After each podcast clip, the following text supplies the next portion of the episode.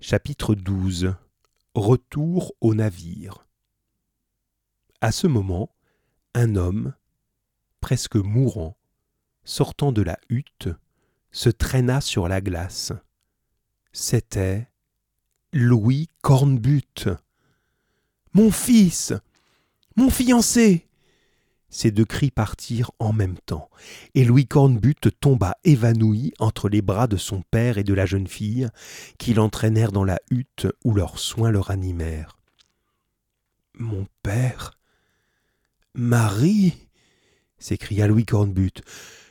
Je vous aurais donc revu avant de mourir.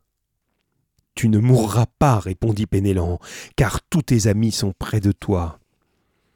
Il fallait que André Vasling eût bien de la haine pour ne pas tendre la main à Louis Cornbutte, mais il ne la lui tendit pas. Pierre Nouquet ne se sentait plus de joie. Il embrassait tout le monde, puis il jeta du bois dans le poêle, et bientôt une température supportable s'établit dans la cabane. Là, il y avait encore deux hommes que ni Jean Cornbutte ni Pénélan ne connaissaient. C'étaient Jockey et Herming, les deux seuls matelots norvégiens qui restaient de l'équipage du Frohern. Mes amis, nous sommes donc sauvés dit Louis Cornbutte. Mon père, Marie, vous vous êtes exposé à tant de périls. Nous ne le regrettons pas, mon Louis, répondit Jean Cornbutte. Ton brick, la jeune hardie, est solidement ancrée dans les glaces à soixante lieues d'ici. Nous le rejoindrons tous ensemble. Qu'encore trois rentrera, dit Pierre Nouquet. Il sera fameusement content tout de même.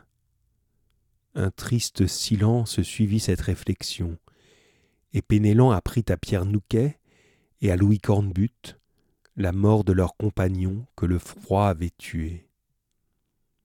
Mes amis, dit Pénélan, nous attendrons ici que le froid diminue.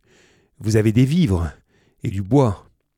Oui, et nous brûlerons ce qui reste du Frohern. Le Frohern, souvenez-vous, hein, c'était le bateau euh, qu'ils avaient essayé de sauver hein, et qui les a conduits justement à ce naufrage. Le Frohern avait donc été entraîné en effet à quarante milles de l'endroit où Louis Cornbutte hivernait. Là, il fut brisé par les glaçons qui flottaient au dégel, et les naufragés furent emportés avec une partie des débris dont étaient construites leurs cabanes sur le rivage méridional de l'île Shannon. Les naufragés se trouvaient alors au nombre de cinq Louis Cornbutte, Cortrois, Pierre Nouquet, Jockey, et Herning. Quant au reste de l'équipage norvégien, il avait été submergé avec la chaloupe au moment du naufrage.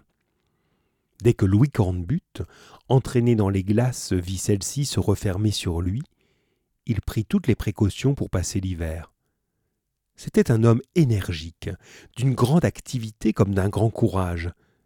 Mais en dépit de sa fermeté, il avait été vaincu par ce climat horrible, et quand son père le retrouva, il ne s'attendait plus qu'à mourir.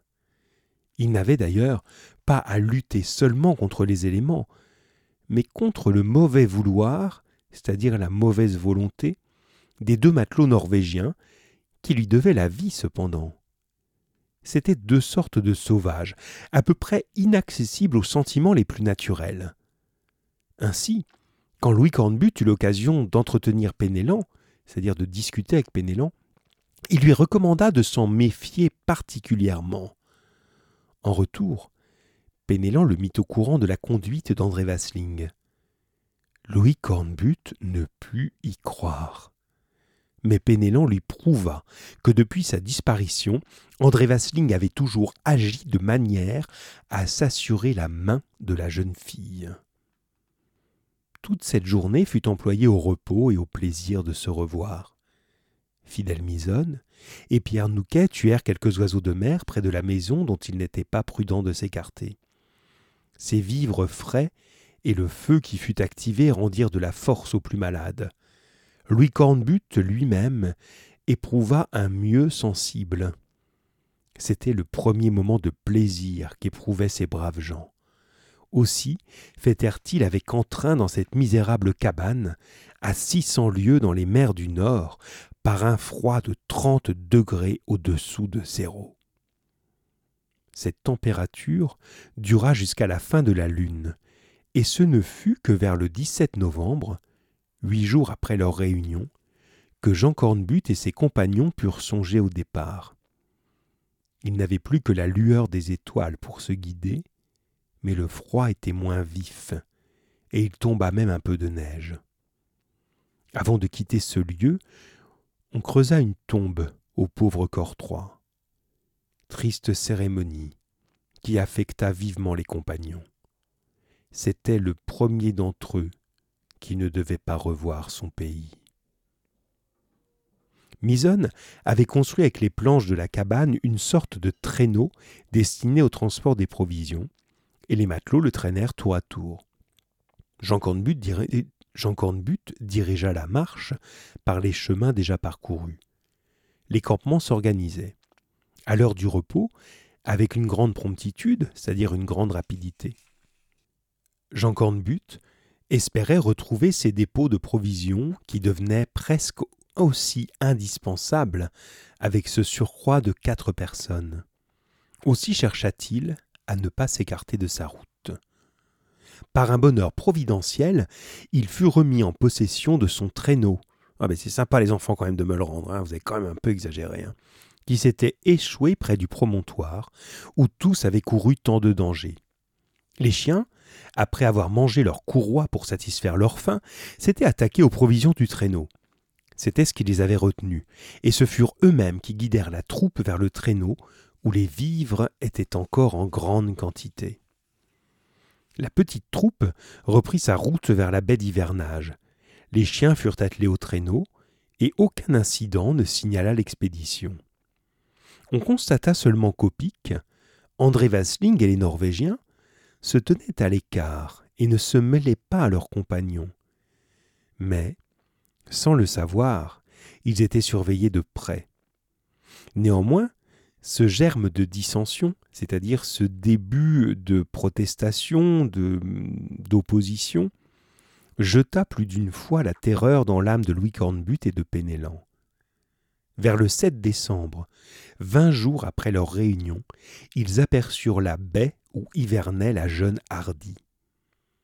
Quel fut leur étonnement en apercevant le brick juché à près de quatre mètres en l'air sur des blocs de glace, ils coururent, fort inquiets de leurs compagnons, et ils furent reçus avec des cris de joie par Gervic, Turquette et Gradelin.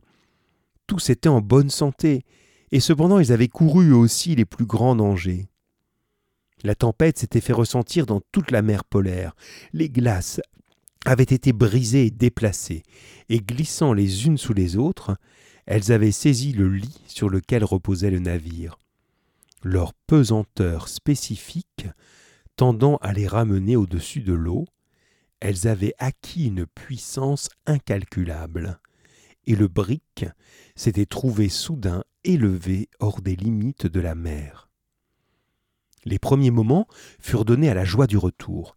Les marins de l'exploration se réjouissaient de trouver toutes les choses en bon état, ce qui leur assurait un hiver rude, sans doute, mais enfin supportable. La montée du navire ne l'avait pas abîmé, et il était parfaitement solide. Lorsque la saison du dégel serait venue, il n'y aurait plus qu'à le faire glisser sur le plan incliné, à le lancer en un mot dans la mer redevenue libre. Mais une mauvaise nouvelle assombrit le visage de Jean Cornbutte et de ses compagnons. Pendant la terrible bourrasque, le terrible coup de vent, le magasin de neige construit sur la côte avait été entièrement brisé. Les vivres qu'il renfermait étaient dispersés, et il n'avait pas été possible d'en sauver la moindre partie.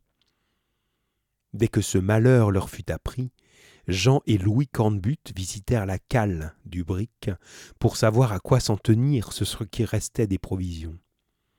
Le dégel ne devait arriver qu'avec le mois de mai et le brick ne pouvait quitter la baie d'hivernage avant cette époque.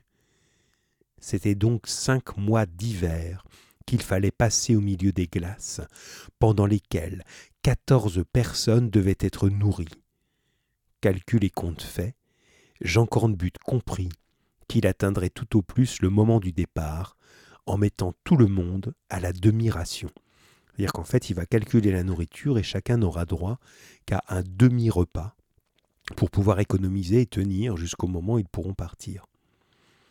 La chasse devint donc obligatoire pour procurer de la nourriture en plus grande abondance.